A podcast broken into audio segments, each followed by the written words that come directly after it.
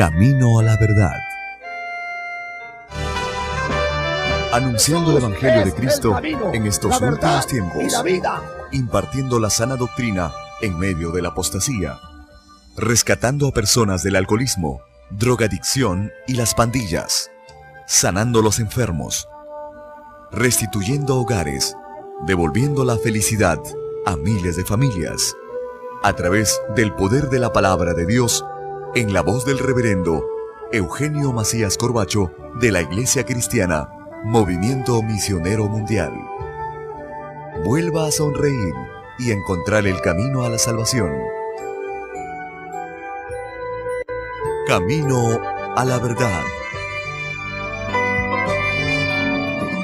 Quiero decirle a todos, imagínense, hay una pregunta que toda la gente siempre se ha hecho, hasta ateos, católicos, evangélicos, agnósticos, brujos, siempre se han hecho esta pregunta.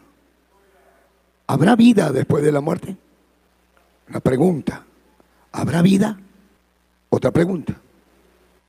¿Cómo podemos estar seguros de aquellos que dan esa información de la vida después de la muerte? Porque ¿cómo sabemos que hay vida? Porque alguien que murió tuvo que haberlo contado. Porque si no, ¿cómo vamos a creer? ¿Por qué sabemos? Y si alguien cuenta, ¿cómo podemos estar seguros que lo que dice es verdad? ¿No? Si estuviéramos nosotros dentro de los discípulos de Cristo, el Señor Jesús estuvo con los discípulos enseñándoles sobre el reino.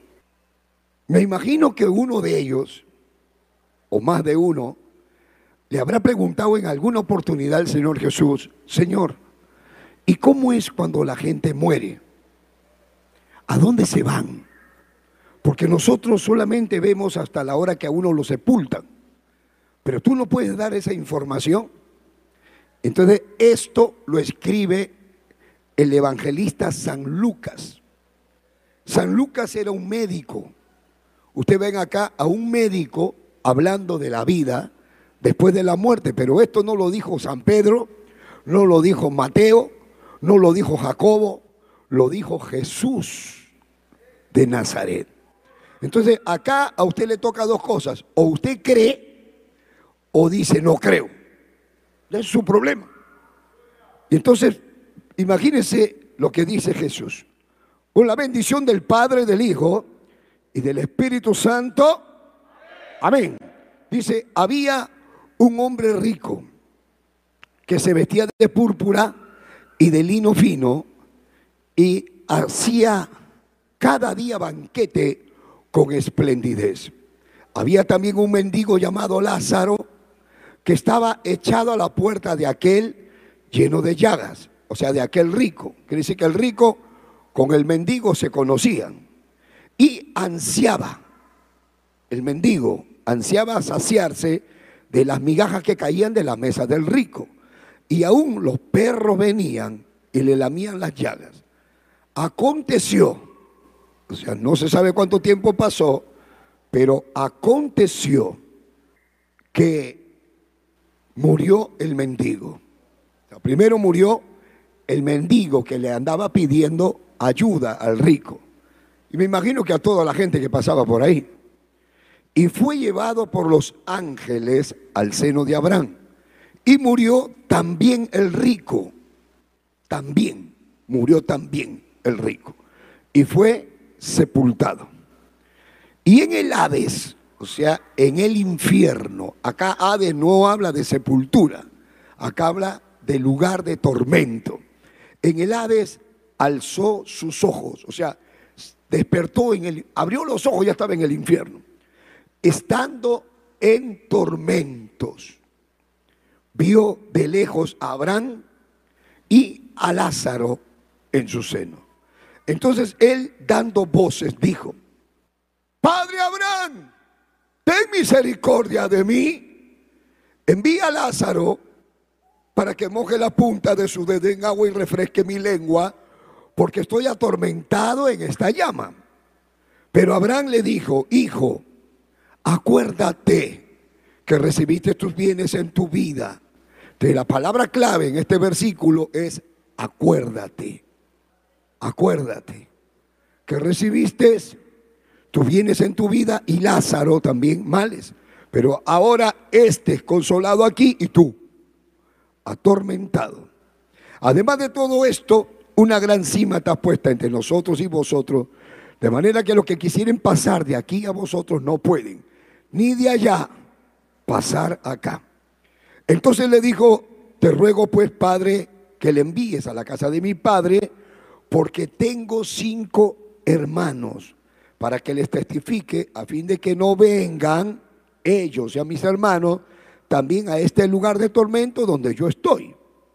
Y Abraham le dijo a Moisés, a los profetas tienen, que tus hermanos los oigan. Él entonces dijo, no, padre Abraham, mis hermanos no lo van a oír a ellos, pero si alguno fuera de ellos de entre los muertos, si alguno resucitara y fuera y le hablara a mis hermanos, ahí se arrepentirían. Entonces Abraham le dijo, mas Abraham le dijo, si no oyen a Moisés y a los profetas, tampoco se persuadirán, aunque alguno se levantare de los muertos. Aunque alguien se levante de los muertos y te diga de dónde vino, dice, ni siquiera eso lo va a convencer. Hasta aquí la palabra del Señor. Esta es la segunda parte del mensaje que estaba predicando el día de ayer. Amén. Gloria a Dios. Vamos a orar. Padre que estás en los cielos, estamos delante de tu divina presencia, sabiendo que cada minuto que pasa van muriendo un promedio de 120 personas en el mundo, según las estadísticas. Señor, derrama tu misericordia y usa mi vida con este mensaje. Salva las almas y sana, Dios mío, los enfermos. En el nombre de Jesús te lo pido, Padre. Amén. Amén. Amén. Tomen asiento todos los que pueden decir gloria a Dios. Realmente habíamos querido también de que el hermano Nico cuente su testimonio que él está contando hace un momento, que estando borracho, él falleció en el mar, haciendo una competencia de quién aguanta más abajo del agua. Y eso es algo que todos los que nos metemos a la piscina o nos metemos al mar, a veces entre amigos, a ver, a ver, a ver quién aguanta más y uno se mete abajo del agua, todo lo hemos hecho. Pero le llegó a él que estando borracho, se murió. Y si se murió, ¿qué hace acá? Resucitó. El caso que él, Dios no permitió que él recordara a dónde se fue. Lo que sí se acuerda fue que a la hora que ya estaba de regreso, pero él tuvo que haber muerto así, ahogado. Seguramente nunca en su vida pensó que él podía morir ahogado, pero ese día murió y regresó. La hermana, aquí la hermana este, Silvia, con su esposo, nuestro hermano Juan, hace ya como más de un año, ¿no? Ellos iban con una moto por una de las avenidas y viene un bus y ¡pum! Los golpea. No se sabe por qué los golpeó, no lo vio, no se sabe. Pero ella a la hora que cae, la rueda de atrás del bus les pasa por encima de la cabeza. Y también ella tuvo que haber muerto ahí. Él realmente se murió.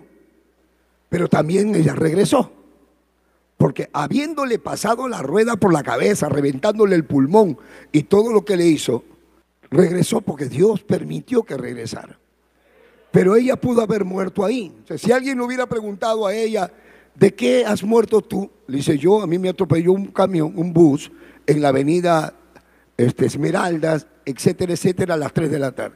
¿Y tú cómo, cómo es que has muerto, Nico? Ah, yo morí en Miami, me ahogué en el agua allá. Entonces, es así.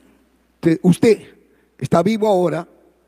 Esta es la verdad, esto duele. Esta es una realidad que asusta. Usted está vivo ahora, pero usted no sabe el día, ni la hora, ni la forma, ni el lugar en que usted va a morir. Casi la mayoría piensan que van a morir quizás de viejitos, o que ni quieren pensar en eso.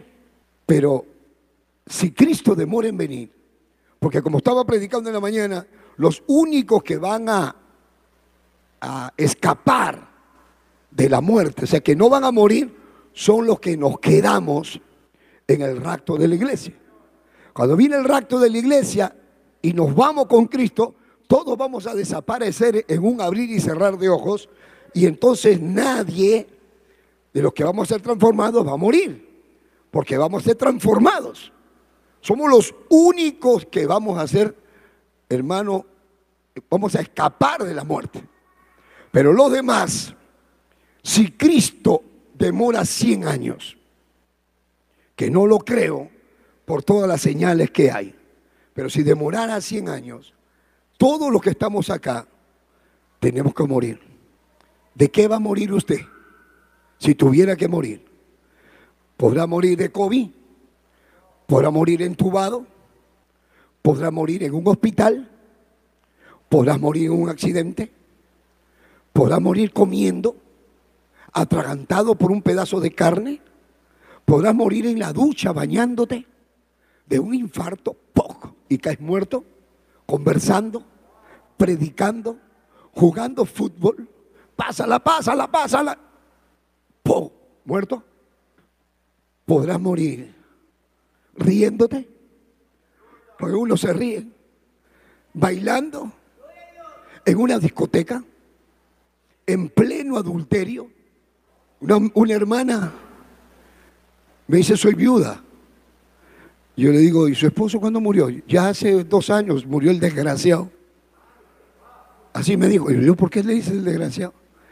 Se murió pastor de un infarto en un hotel con otra mujer. Se metió unas pastillas de esas para estar fuerte y ya tú sabes. Y parece que la pastilla se metió mucho. ¿Qué le ha pasado? Y el asunto que estando con la, con, ya tú sabes, y murió. Le avisaron a la esposa que estaba, ella decía, mire pastor, si no se hubiera muerto yo lo mato. Pero se murió en el acto. Otro joven se murió masturbándose viendo pornografía con 19 años. Él nunca pensó que al ponerse a ver pornografía y a estar mirando el video y a estarse nunca pensó que teniendo 19 años le podía venir un y se quedó muerto. Otro manejando bicicleta. Avanza, se mete con la rueda. Hay una, una serie que salía Mil maneras de morir. Ayer pasé uno electrocutado. Mejor vamos a verlos. Vamos a ver algunos casos. A ver, hermano, tráfico, pasemos.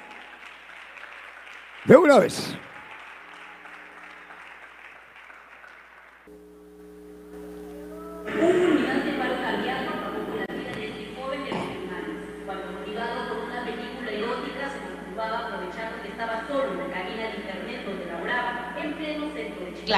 David fue hallado esta mañana por su compañero de trabajo con los pantalones en las rodillas.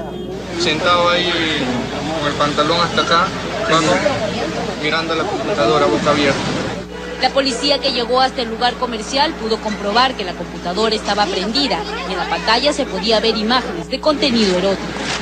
Trascendió que la víctima vivía solo y laboraba desde hace tres años en la cabina de internet, donde también hacía las veces de guardián. Sus restos fueron trasladados a la morgue de Chiclayo. Pon pausa un ratito ahí. Este joven, ¿ustedes creen que alguna vez pensó que podía morir masturbándose? ¿Cuántos que se masturban me están viendo? Y todos los que se masturban lo hacen en secreto. Hombres y mujeres. Esperan que no haya nadie, están solos, ponen una película porno, se ponen a ver, creen que nadie los ve y luego comienzan a mirar, a excitarse y luego vienen. Él nunca va a pensar que le va a venir un infarto teniendo 19 años.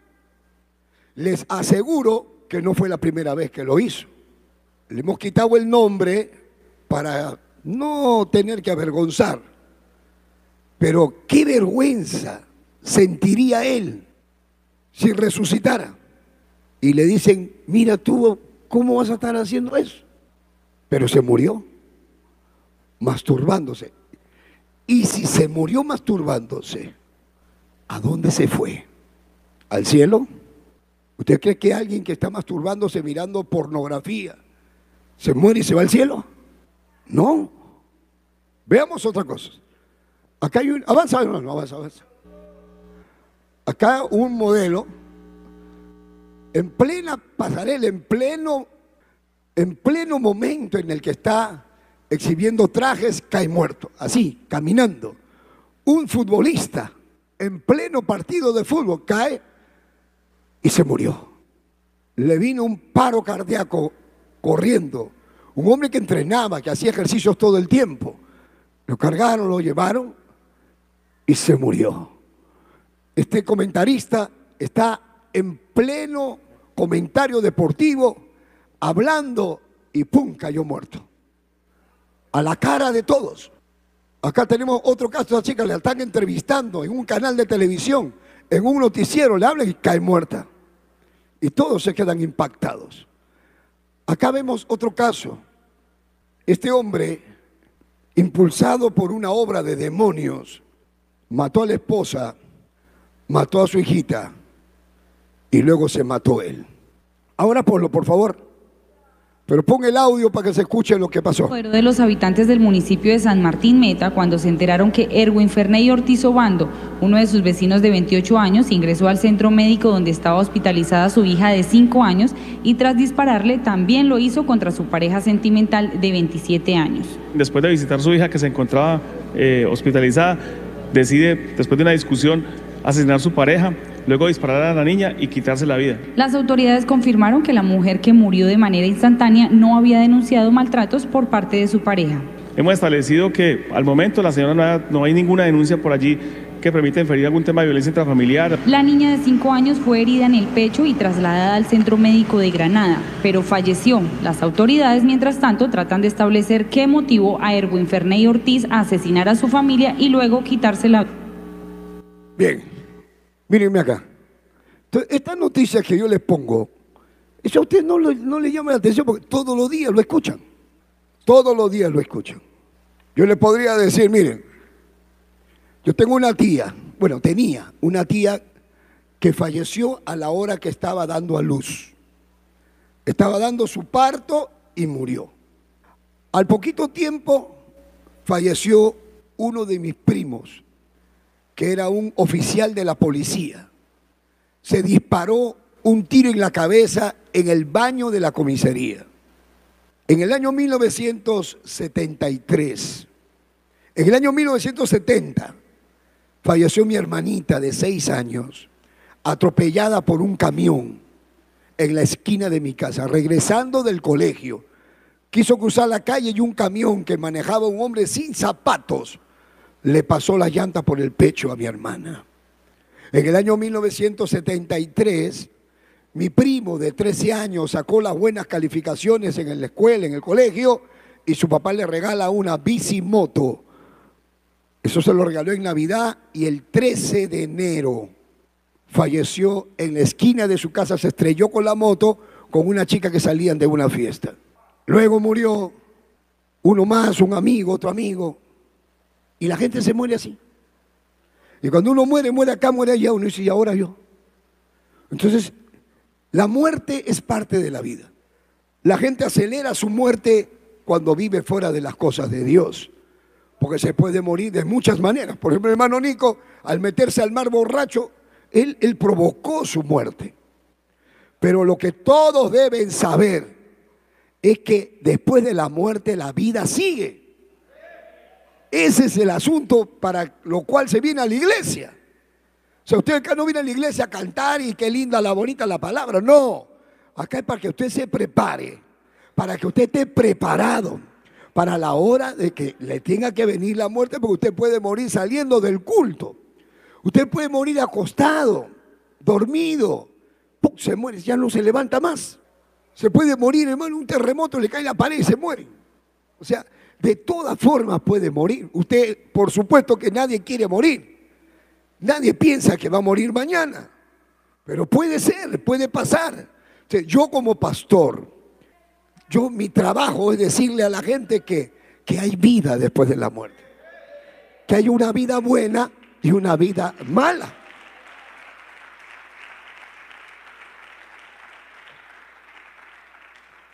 Donde hemos leído, por ejemplo, acá en San Lucas capítulo 16. Ese es un caso claro. Hay mucha gente que habla en contra de lo que habla San Lucas. Dice que no, que el infierno no existe, que eso es una exageración, que esa es una parábola, que no hay que hacerle caso. ¿Sabe por qué no quieren hacerle caso? Porque tienen miedo de la existencia del infierno. Porque ellos dicen, no, no, no, no, eso no es verdad, eso, eso no es así. Pero sí es así. Porque si no fuera así, ¿por qué está escrito? Y esto lo habló Jesús. No es que eso es una parábola. ¿Qué cosa es una parábola? Una parábola es un cuento. Dice, no, no es un cuento. Una parábola es un suceso imaginario que se usa para traer una enseñanza que es real, que es verdad. Acá Jesús no está dando una parábola porque en ninguna parábola se da nombre propio. Y aquí se le da nombre. Había un mendigo llamado Lázaro. Se da el nombre del mendigo. Y se dice de un hombre rico que se vestía de púrpura y de lino fino y que hacía banquetes todos los días con esplendidez. En este lugar habla de dos personas. Porque el Señor habla de dos personas porque Él siempre hablaba del camino ancho y del camino estrecho de la puerta angosta, de la puerta del camino angosto, el camino ancho, de la puerta estrecha, de la puerta grande. O sea, él siempre habló de que hay unos que van por un camino y otros que van por otro. En uno de esos dos está usted. Usted está camino al cielo o está camino al infierno, pero usted está en uno de los dos caminos. Usted puede haber venido hoy de casualidad, tu amigo te ha invitado, siéntate para que escuche, pero no es que te venga a invitar tu amigo, a ti te ha traído Dios porque quiere que te pases del camino ancho al camino estrecho. Hoy tenemos estos videos, que es una realidad. Hoy tenemos esta bendición. ¿Por qué? ¿Para qué cree que yo he traído estas pantallas? ¿Para qué cree que me he endeudado poniendo esas pantallas? Porque es mejor que usted lo vea y diga, ah, verdad lo que está diciendo el pastor. Porque estos no son videos fabricados son videos de realidades, de cosas verdaderas. Entonces, Jesús habla de una realidad después de la muerte. Y acá vemos a dos personas, uno conocido como el hombre rico, el otro como el mendigo llamado Lázaro. Y dice que Lázaro y el rico se conocían, porque el rico pasaba de manera que Lázaro le extendía la mano y le pedía ayuda. El rico nunca le dio nada. Le dijo, aunque sea, dame las migajas que caen de tu mesa. Tú tienes abundante pan, dame una migajita. Teniendo tanto, no te da vergüenza darme ni una migaja. Y dice que el rico nunca le dio. Y más bien dice que venían perros y le lamían las llagas al rico, al pobre. Algunos dicen, pastor, y si él era un hombre de Dios, ¿por qué estaba en esa condición? Porque hay mucha gente que está en esas condiciones y a veces estando en esa condición se arrepienten. Y así, así arrepentido en su pobreza se muere y se va al cielo. O sea, nadie sabe la historia de Lázaro, si era fiel, si se apartó, si le cayó el juicio, nadie sabe. Lo que sí dice que en el momento que murió estaba bien, se había arreglado con Dios, estaba limpio y por eso dice, vinieron ángeles y se lo llevaron al seno de Abraham. El seno de Abraham era una forma que tenían los judíos para decir que se fue al paraíso. Ese era el seno de Abraham. Ya. Ahora, ya sabemos que se fue Lázaro. Está hablando a dónde se fue. No dice que lo velaron, no dice que lo enterraron, porque ¿quién lo enterró? ¿Qué familia tenía? ¿Quién pagó el entierro? A lo mejor ni lo enterraron o lo, mandaron a la fosa común. Nadie se enteró de su muerte. Que sabieron la gente a ¿qué hago? El mendigo ese que está bravo ahí se ha muerto. Lo han llevado cargado, lo han tirado allá con los perros. O sea, fue una muerte que nadie, a nadie le importó. Hay gente que se muere y lo ven como un perro tirado ahí. En el tiempo de la pandemia acá mirábamos cómo caía la gente muerta como moscas caminando caían muertos por la pandemia. Uno decía, ¿qué está pasando? Guayaquil se hizo famoso por ver la cantidad de muertos que sacó uno su muerto y le metió fuego y quemó la caja con muerto y todo. El pastor Juan Neira me dice, pastor, cuando se murió mi papá, habían como 60 muertos para enterrar en el cementerio y el cementerio había colapsado. Y la gente estaba con sus muertos haciendo cola para entrar al cementerio. Me dice, y nosotros estamos pagando. Yo he tenido que pagar y me han dejado entrar y me dieron una lámpara, una pala, una lámpara. Y me dijeron, a tu hueco por allá entierra a tu muerto. Así como cuando se muere un perro, que uno va a hacer un hueco y meter al perro. Así tuvieron que enterrar al papá de este pastor. Y la gente llorando y haciendo el hueco, la gente misma acá en Guayaquil en pleno siglo de desarrollo.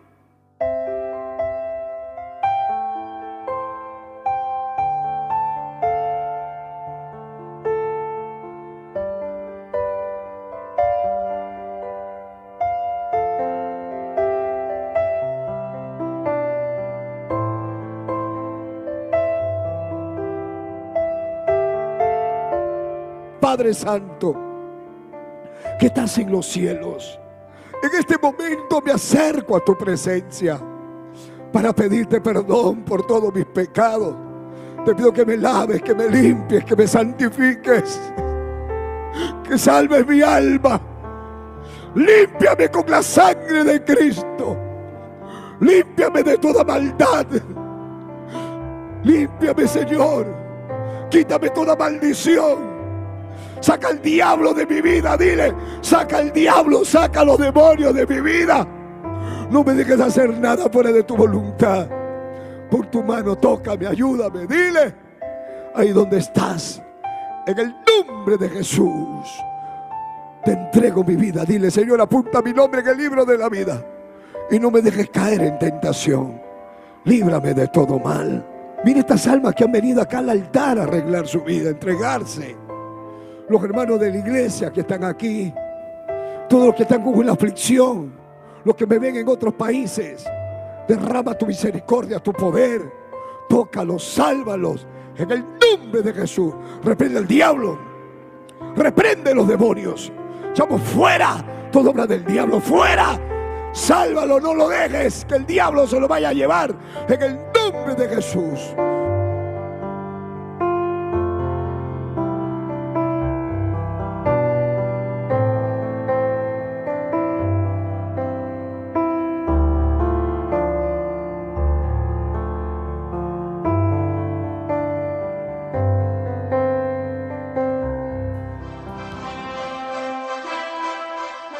Esperando que el mensaje de Dios haya sido de bendición a su vida, usted queda cordialmente invitado a nuestros cultos. Visite la iglesia del Movimiento Misionero Mundial. Si no está establecido en su país o ciudad, visite una iglesia donde le prediquen la sana doctrina. Vuélvanos a sintonizar por esta misma emisora y a esta misma hora. En Camino a la Verdad. Hasta entonces.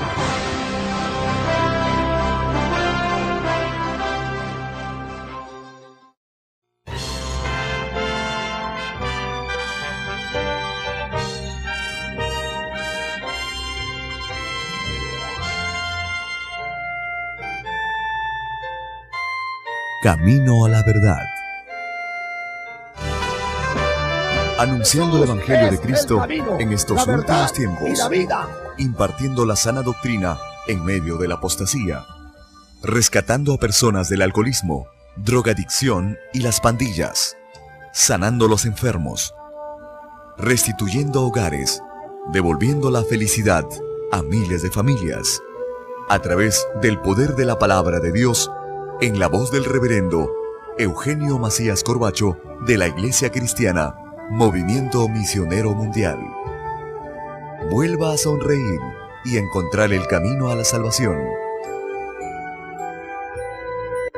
Camino a la verdad. La gente cuando tiene plata lo que hace es comprar cosas. Ya quiere comprar esto. Está bien que Dios te bendiga. Está bien que Dios te prospere porque Dios bendice. Dios, dice la Biblia que Dios bendijo a Abraham y lo hizo rico, lo bendijo a Job. Pero esos hombres de Dios y las mujeres de Dios no tienen su corazón en lo material.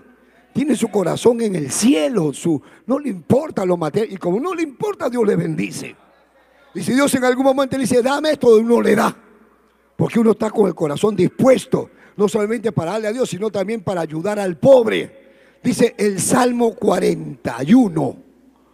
Dice, bienaventurado el que se acuerda del pobre. En el día malo lo librará Jehová. Qué lindo, hermano, el que se acuerda del pobre. No es que te acuerdes, es que te acuerdes y lo ayudes. Porque tú dices, yo siempre me acuerdo, pero ¿y qué, ¿y qué haces? Tú tienes plata guardada. Tú tienes plata guardada. Y tú te haces como que no tienes, pero tú tienes. Y tú ves la necesidad y te haces como que no eres. a la hora que te mueras, ¿quién se queda con eso? Eso es lo que pasa. Este hombre rico tenía riquezas y no le daba nada al, mendigo. El mendigo le decía, la, ya pues un poquito de lo que tienes. Ahí sale acá, está todo, estoy encima con caracha, con fuera de acá. Y no le daba nada. murió, murió el mendigo. Le avisaron al rico. Eh, ¿Qué, tanta gente hay allá? ¿Qué tanta gente? Me están ensuciando la pared de mi, de mi casa, de mi palacio. ¿Qué están haciendo allá?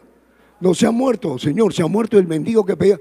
Uy, se murió el, el, cochino ese que estaba allá. Sí. Ya, ya, eh, por favor, habla, habla con el alcalde. Aló. Hola, compadre. ¿Cómo estás? Oye, sí, un mendigo afuera se ha muerto. Anda a recogerlo, que me está trayendo moscas. Ya, de una vez, que se vaya. Rico, ya lo recogieron al perro, ya se lo llevaron, dice. Él sabía, lo conocía, lo dejó que se vaya. Pero aconteció que murió el rico. Cuando murió Lázaro, así y todo vinieron ángeles. Eso lo dice Jesús. Que para todo vienen ángeles y tú consérvate puro. Y cuando te muera van a venir ángeles que te van a estar esperando ahí. Con una cara linda. Ven, vamos, vamos, vamos. Vámonos. Una sonrisa. Ahí te vas. Pero, dice, murió él, murió también. El mendigo se murió. Porque le tiene que llegar la hora. No dice cuánto tiempo pasó, no fue al otro día. Quién sabe, pasó un tiempo, un mes, un año, quién sabe. Pero de que le llega la hora, le llega la hora. De que te llega, te llega, te llega, te llega. Yo he escuchado testimonios, hermano, que son tantos. Un hombre dice, mi vida cambió en un viaje de avión. Un hombre próspero, con muchas cuentas de banco, con miles de miles de dólares, con su esposa, su tremendo carrazo. Y ya, ya, ya vengo, mi amor. Voy allá nomás, hago la operación, firmo, hablo con los ingenieros y me regreso. Se subió al avión, Estados Unidos. Cuando sube uh, el avión, unos pájaros, no sé cómo se metieron en la turbina del avión. y el avión se sacudió porque apagaron un motor. Entonces se pasó. Y dice la, la fly hoster, dice, tranquilo, no se preocupen, todavía nos queda uno. Nos queda un motor, vamos a regresar. Y dice, y se apaga el otro avión. Y ahora se quedaron sin motor en el aire. El comandante dijo, acabamos de perder los dos motores. Les pido que cada uno le pida a su Dios. El que tenga Dios palo, pídale al palo. El que tenga Dios al Dios bebito, al Dios niño, cada uno pide y prepárense para el impacto. Él dice, en unos minutos, en un minuto estaba en victoria, estaba contento, iba a hacer un negocio y al otro minuto prepárate para el impacto. Me di cuenta, dijo, de varias cosas. De la primera, que en ese momento no hay amigos. No puedo llamar a nadie, nadie va a sostener el avión. En ese momento me di cuenta que no le había dado mucho tiempo a mi familia. Comencé a pensar en mi esposa. Si hubiera sabido que era la última vez que la veía, la iba a abrazar más fuerte que no lo hubiera soltado. No hubiera sabido si hubiera sabido, no subía a este avión. Pensé en la vida de mis hijos. Pensé en los negocios que hacía. Pensé en cómo iba a ser mi vida ahora que yo ya no estoy. Y pensaba eh, eh, en todo menos en la eternidad. Y de repente le vino que le habían predicado y que dijo, ¿y ahora? Me voy a morir, me voy a morir, me voy a morir. Y ya prepárense para el impacto. No, pero ¿y ahora? En un ratito su vida cambió. Y le dio valor, dijo, no, no, no, no puede ser que si Dios me sacara de esto, si Dios me sacara de esto, pero ¿cómo me saca de esto? Si todo, y la gente gritaba, ¡ah! ¡ah! Psicosis colectiva, psicosis. Pero da la casualidad que ese, ese, ese piloto actuó con una destreza. Yo digo que fue Dios que lo guió. Y ese piloto aterrizó en el río Hudson, así. Y se salvaron se salvaron de morir ahí. Ay, la gente gritaba, decía gloria.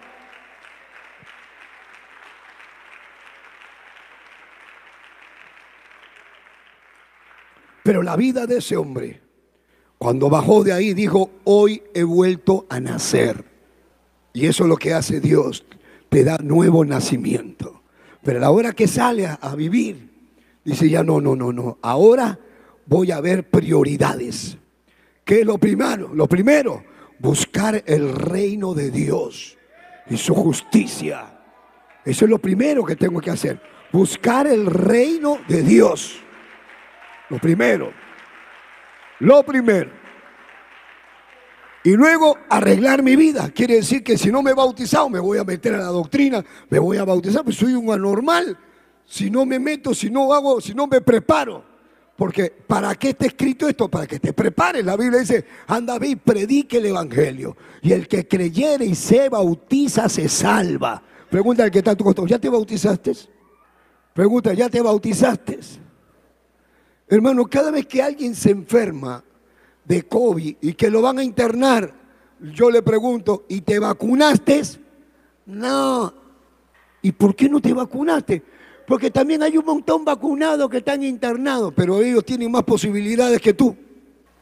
No es que a mí me dijeron que si me vacunaba, después de este me iba a morir. ¿Y ahora qué va a pasar si no te has vacunado? También te vas a morir. Y vas a estar peor todavía. ¿Te vacunaste? No. Le digo, vacúnate.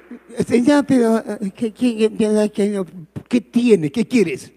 Todavía con la justa mantienes a tus hijos con la justa tienes pacto. Y si te mueres, ¿quién va a ver por tus hijos?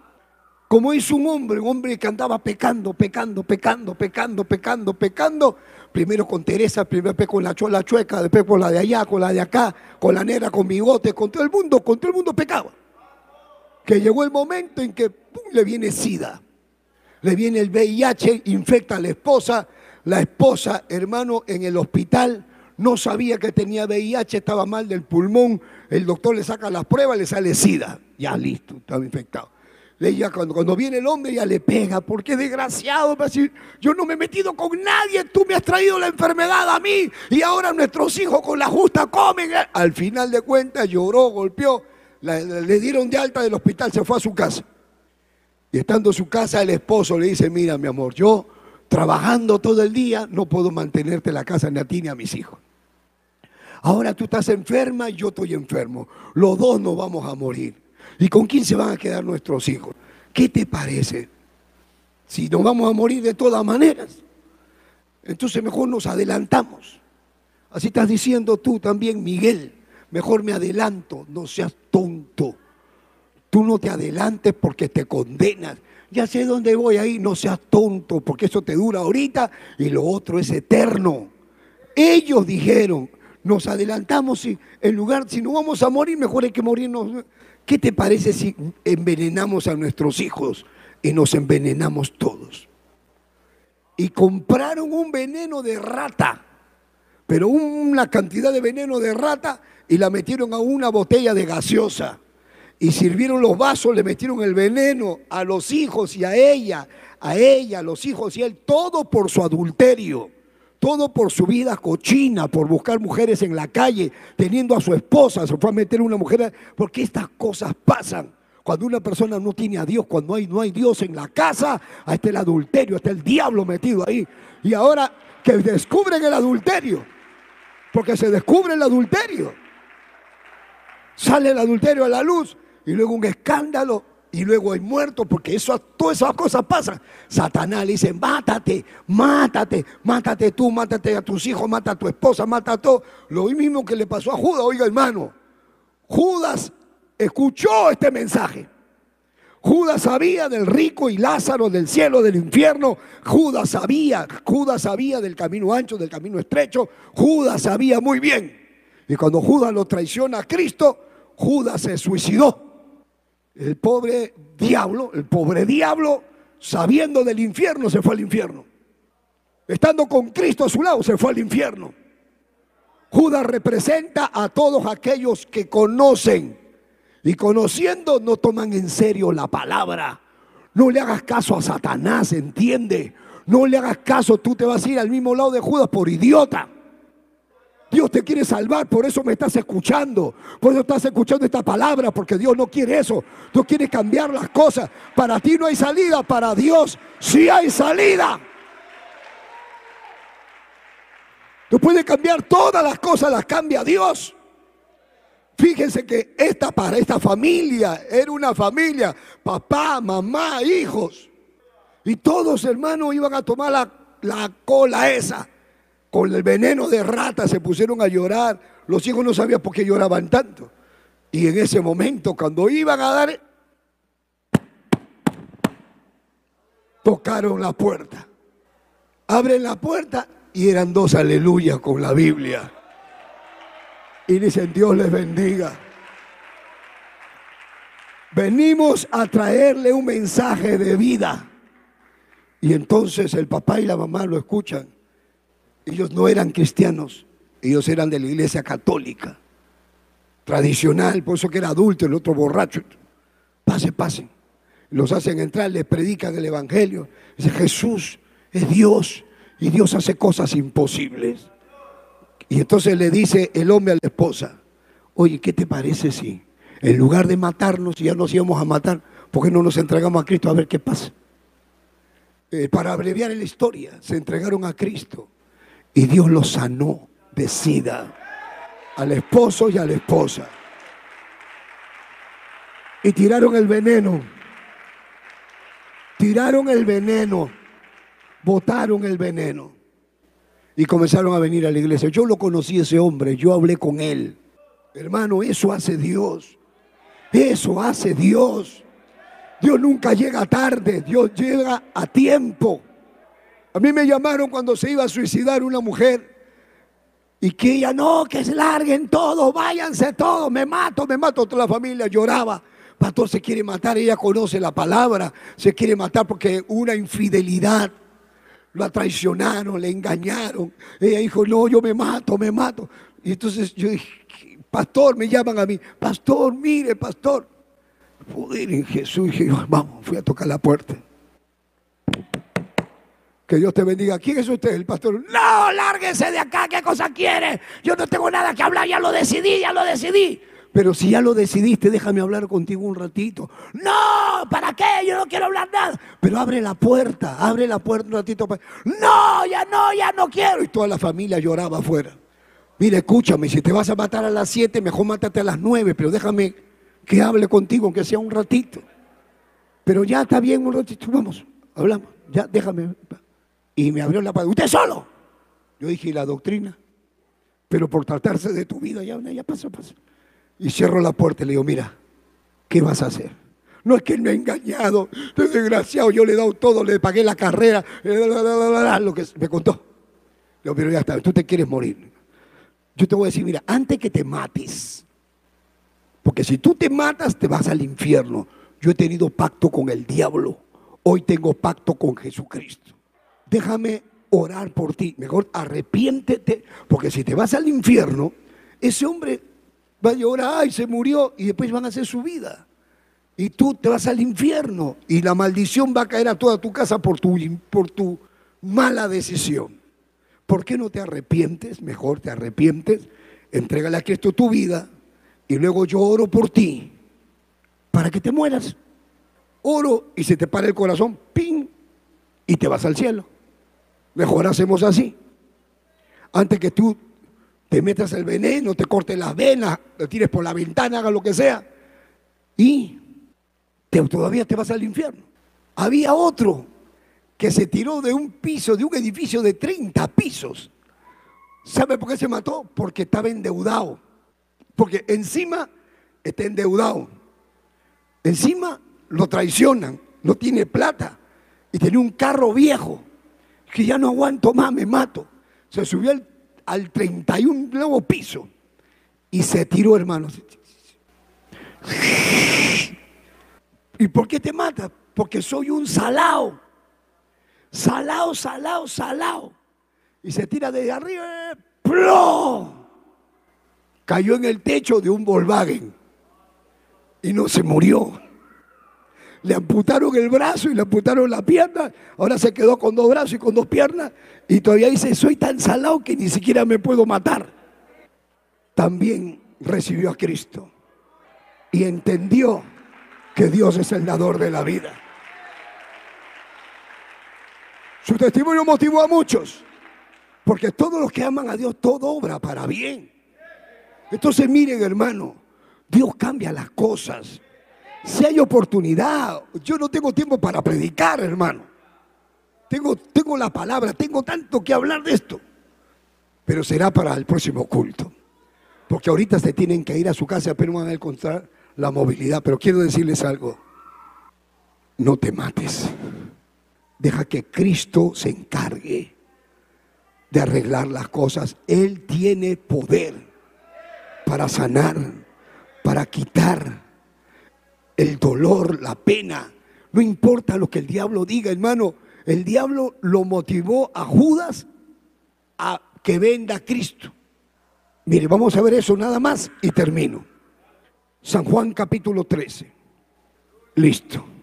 Dice, versículo 1. ¿Estás leyendo? San Juan 13.1 dice, antes de la fiesta de la Pascua, sabiendo Jesús que su hora había llegado para que pase de este mundo al Padre. Ya Jesús sabía que ya le llegó la hora de morir. Entonces, como a mí amado a los suyos que estaban en el mundo, los amó hasta el fin. Jesús nunca lo dejó de amar a Judas. A pesar de que Judas lo traicionó y todo eso, nunca lo dejó de amar ni a Judas ni a Pedro, que también Pedro lo iba a negar, nunca lo, nunca lo dejó. Ahora, y cuando cenaban, estaban en la mesa cenando, dice, como el diablo, versículo 2, ya había puesto en el corazón de Judas Iscariote, hijo de Simón, que le entregase. O sea, del corazón vienen los malos pensamientos. ¿De dónde vienen? Del corazón. Del corazón vienen los malos pensamientos. Entonces, cuando a usted le viene un mal pensamiento, es que viene del corazón. Jesús dijo, del corazón vienen los adulterios, los robos, los asesinatos, el deseo de suicidarse. Todo viene del corazón, porque de ahí viene el pensamiento. Antes que usted haga, haga algo, primero viene el pensamiento. Antes de que usted se drogue, primero lo piensa. Antes de masturbarse, primero lo piensa. Antes de poner pornografía, primero lo piensa. Antes de armar su droga, primero lo piensa. Antes de matar, primero lo piensa. Siempre primero lo piensa y luego lo ejecuta.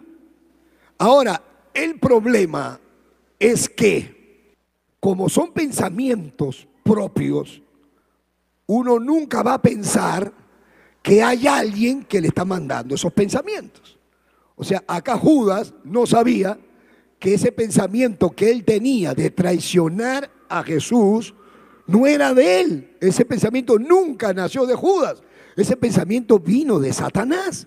Fue Satanás el que le dijo, traiciónalo, te van a pagar 30 monedas. Mira, ve, aprovecha. Entonces, Judas tenía eso en la cabeza y le daba vueltas en la cabeza y no sabía que ese pensamiento no era de él. Tu mujer te engañó porque Satanás le decía traiciónalo, traiciónalo, traiciónalo. Y el diablo le metió cosas al hombre, a la mujer. Así siempre ha funcionado. Siempre hasta el día de hoy es igual. Lo que usted hace mal, lo que hace bien, viene del corazón. Cuando un cristiano habla lenguas, ¿de dónde viene? Del corazón. Porque de la abundancia del corazón habla la boca. Entonces Judas primero lo pensó, no sabía que era el diablo que le estaba metiendo eso. Luego fue, lo ejecutó. Jesús le decía, uno de vosotros me va a traicionar. Lo dijo una vez, lo dijo de nuevo, lo volvió a decir. En este mismo capítulo, en el verso 21, habiendo Jesús dicho esto, se conmovió en espíritu y declaró diciendo, de cierto, de cierto digo que uno de vosotros me va a entregar. Judas estaba ahí, Judas escuchó y Judas no hizo caso. No seas como Judas, no seas torpe, porque dice, el necio se endurece. Lo que he leído en la mañana y se lo vuelvo a leer de nuevo. Proverbio qué? 21. Proverbio 21. Dice, mire, Proverbio 21, 29. Dice, el hombre impío endurece su rostro, o sea, su corazón lo pone duro y no recibe el consejo, mas el recto ordena su camino. Jesús le hablaba, uno de vosotros me va a traicionar, uno de vosotros me va a traicionar. ¿Me estás escuchando? ¿Me estás escuchando? Me vas, a, engañar, dice.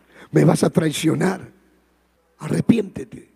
El que come conmigo en el plato, él me va a traicionar. O sea, Judas estaba ahí, Judas sabía de la vida eterna, Judas sabía que, que, no todos entraban al cielo, él sabía. Y a pesar de todo se endureció y lo vendió, lo traicionó. Y luego que lo traiciona, quiere devolver la plata y luego le dice, anda, vete de acá, lo botan los sacerdotes a Judas. Y ahora el diablo le dice, y ahora mátate. Ahora mátate, mátate, mátate, mátate, mátate. Toda la gente que se suicida, se suicida porque Satanás le dice, mátate. Y esa es otra cosa. Y cuando tú te matas y tú te suicidas o tú te mueres sin Cristo, una vez que tú te mueres, ya no te están esperando los ángeles, te están esperando los demonios. Y aunque seas Bruce Lee, aunque seas el campeón mundial de, de taekwondo, ahí no te vas a poner a pelear con los demonios porque te agarran de los pelos y te llevan camino al infierno. Acá tú te puedes correr, acá tú puedes hacer tus cosas, pero allá nada puedes hacer. Nada que me ponga a pelear, que yo, que yo no le tengo miedo a nada, que yo la ahorco. Mi papá, ¿sabe qué me decía mi papá? Mi papá me dijo un día, yo, papá, ¿te quieres ir al infierno? Papá, ¿qué te pasa? Le digo. Sí, me dije, quiero ir al infierno. ¿Pero por qué te quieres ir al infierno? Me dice, dime, ay, Ay, dime, ¿quién, ¿quién mató a Judas? Perdón, ¿quién mató a Cristo? Los romanos. Pero ¿quién lo traicionó? Judas. Ese desgraciado de Judas. Por eso me quiero ir al infierno, para buscarlo a Judas. Para decirle, maldito, ¿por qué traicionaste a mi Señor? Y él lloraba, me decía, que se quería sacrificar para ir al infierno para buscarlo a Judas. Decía, porque yo en el infierno lo busco a Judas. ¿Y dónde está Judas? Y voy a buscarlo a Judas. Y cuando lo encuentre a Judas, yo le voy a hacer el infierno más infierno. Papá, ¿tú crees que estás en la cárcel, en la penitenciaría, que vas a ir a buscar al preso? No, no. El infierno es otra cosa. En el infierno no hay amigos. En el infierno no tienes compañía. En el infierno estás atormentado por toda la eternidad. ¿Y sabes qué es lo que más te atormenta? Tus recuerdos que te avisaron, que te predicaron. Que no, por eso que el rico le decía, no, padre Abraham, mis hermanos no se van a arrepentir. Porque le dice, ahí está, ahí está. Acá está mi, anda, que vayan a predicarle a mi familia, porque tengo cinco hermanos para que no vengan a este lugar. le dice, no, no, no.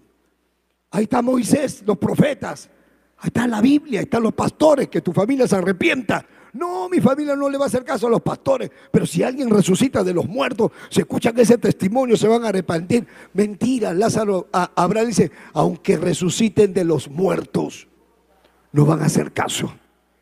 Jesucristo resucitó de los muertos y tú hasta ahora no te arrepientes.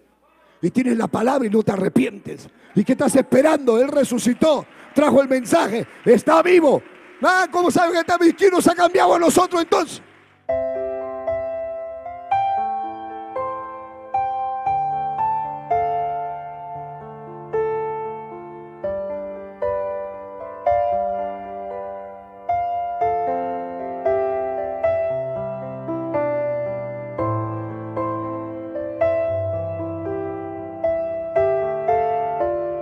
Padre Santo, que estás en los cielos. En este momento me acerco a tu presencia para pedirte perdón por todos mis pecados.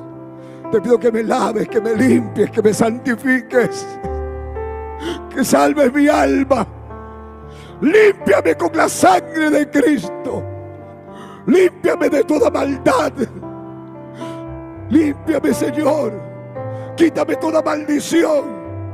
Saca el diablo de mi vida, dile. Saca el diablo, saca los demonios de mi vida. No me dejes hacer nada fuera de tu voluntad. Por tu mano, tócame, ayúdame, dile.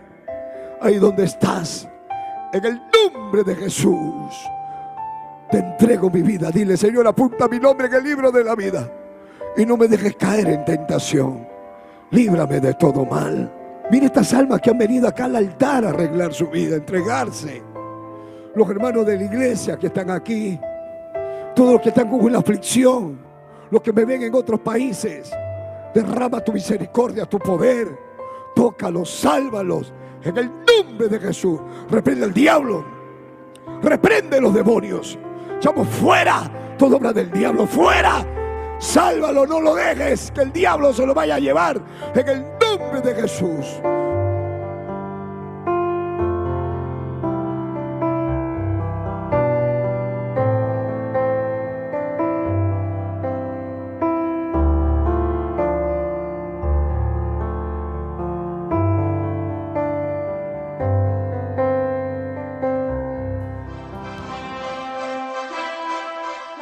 Esperando que el mensaje de Dios haya sido de bendición a su vida, usted queda cordialmente invitado a nuestros cultos. Visite la iglesia del Movimiento Misionero Mundial. Si no está establecido en su país o ciudad, visite una iglesia donde le prediquen la sana doctrina. Vuélvanos a sintonizar por esta misma emisora y a esta misma hora. En Camino a la Verdad. Hasta entonces.